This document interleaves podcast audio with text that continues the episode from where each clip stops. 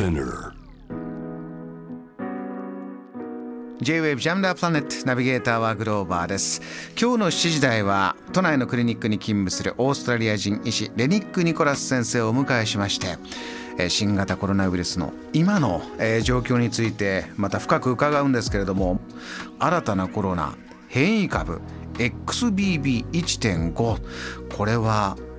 どういったものなんですか？そうですね、まあ、まず名前が本当にどんどん進化してますね。複雑になってきまねした。X ね前あのデルタとかオミクロンとかでで今 XBB1.5 とかだともうなんかこうかっこいいなんかソフトウェアの名前みたいになってるんですよね。ハイパーな感じになってきましたね。ねえ。でも、えまあ、これはちょっと最近ね報道を見てて、ええ。あの XBB はもう本当に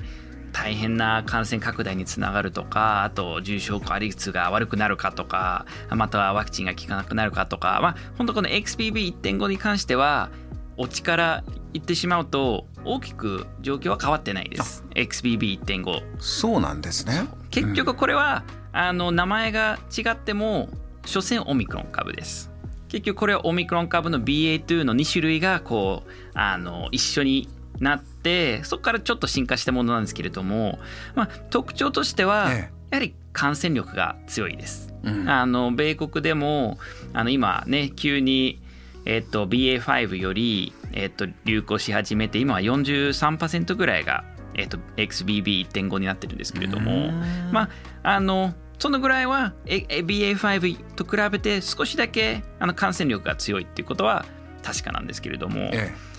っ、と他のその重症化率に関してはあの特に今のところ今までのオミクロン株とあの症状が違ったりあの重症化率が違うというようなあの示唆するようなデータはないですね。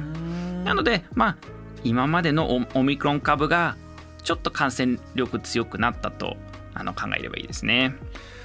えーこういった変異株というのが出てくると気になるのが、えーワクチンはまた新しいものを打ち直すのかなとか、ね、こういったお考えの気になってる方多いと思うんですがいかがでしょうか？そうですね。やっぱりあのまだ、えー、と大きな治験でのワクチンのその、まあ、XBB1.5 はまだ新しい変異株なのでその XBB1.5 に対する、えー、とワクチンの効果がどのぐらいっていうしっかりしたデータはまだ出てないですけれども、えー、と抗体のレベルなどをあの見ると要するにこの XBB1.5 に対する、えー、とラボで、ね、どのぐらい XBB1.5 に対してあの効果を持つっていうようなデータを見るとまああの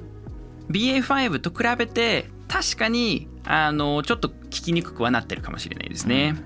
しかしあのまだ所詮オミクロン株なのでワクチンが全く効かないということはなさそうです。うんまあ、今までオミクロン株が出たと同じような時にあのワクチンが完全にあの感染予防できるかって言ったらそれは期待できない、ええ。でも重症化を予防できるかって言ったらあのある程度の予防は期待できます。でただしあの今までのデータで、えー、と分かってきたのが、はい。もうずっと昔に1回2回だけもうその2019年型の、ね、コロナウイルスに対するワクチンを、まあええ従来型のワクチンを接種している場合は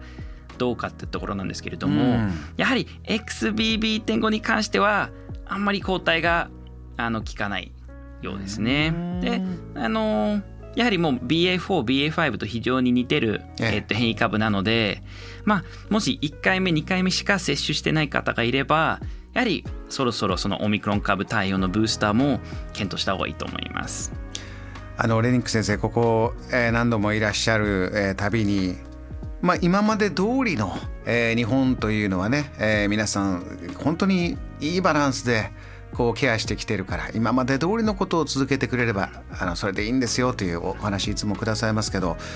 この、まあ、時間が経ってくるにつれて少しずつこのワクチン何回打ってるとかここら辺バラバラにやっぱなってきてるのもあってで自分がじゃあどういう体調であるから自分はちょっと打つのに慎重になろうかなとか、まあ、親子でもそうですね。自分のじゃあ母はちょっとこういう疾患があるからやっぱり控えようか、ね、でも、えーあ君んとこは打ったんだとか。こういう部分って何をこう気にしながら判断すればいいのか大変難しいところもあると思うんですが改めていかがでしょうか？そうですね、まあ、やはりその今のあのワクチンの役割っていうのがあくまで自分を守るためですね。こう感染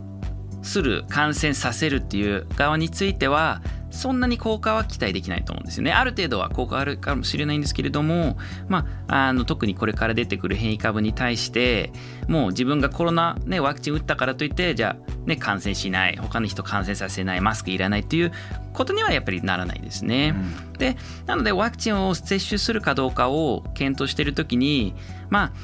万一重症化したらそれが自分にとってどのぐらい嫌なこと。もちろん全く嫌じゃないと思う人に関しては別にワクチンじゃ必要かって言ったら必要じゃないと思うんですよね。でも私個人の話やっぱりね病気になる時には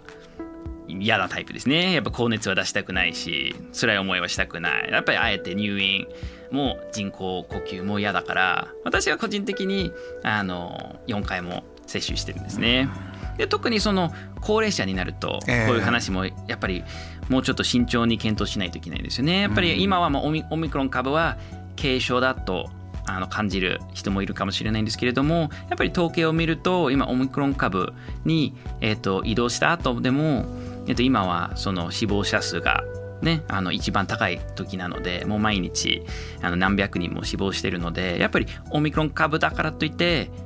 必ずしも軽症っていうわけではないので特に高齢者や基礎疾患がある方にはまああの重症化予防としてはあのしっかり検討した方がいいと思うんですよね。今まで1回2回の接種にずっと頼ってるえーと、状況であれば特にそのオミクロン株対応のブースターは考えた方がいいと思うんですね。こういうのってあの一時期ねお子さんに小さいお子さんにもどうしようかとかいろいろありましたけれどその後ワクチンを打った後どうどういうふうになってしまったとか、えー、こういうような話っていうのはねそういうことを一生懸命訴えるドクターもいたりいろんなまたニュースがあってそれについてもレニック先生もお感があると思うんですがそういう部分っていうのはこう聞かれた時に患者さんの方から聞かれた時にはどういうふうにレニック先生はお話になってるんですか？そうですね。まああのまずはそのワクチンを結局接種するのが、えーと、特に、ね、子どもに関しても高齢者に関してもやはり自分のために接種するべきっていう、ね、考えは前話しましたよね。まあ、子供がね幼稚園が打てと言うから接種するとかねあのねおばあちゃんが孫のために、ね、接種しなきゃいけないとかやっぱりそういう面はあのあんまり考えなくてもいいと思うんですよね。やっぱりもう自分が、ね、重症化しないためのものであってあの、まあ、子供も接種するかどうかはその子供の、まあ、重症化する可能性がとっても低いっていう前提の中ででそれでもね私は個人的に自分の子供に関しては、まあ、シートベルトをしっかりねあの万一の事故を防ぐためには自分もシートベルトするような感じでやっぱりまあまあ、そういう個人に対するメリットをメインに考えてやった方がいいと思うんですよね。特に今あのオミクロン株になってあのねまあ、今も大流行の状態なので、えー、まあ、いずれか私たちはみんなコロナに感染する、まあ、1回もしかして2回3回ね、感染するかもしれないっていう前提の中で、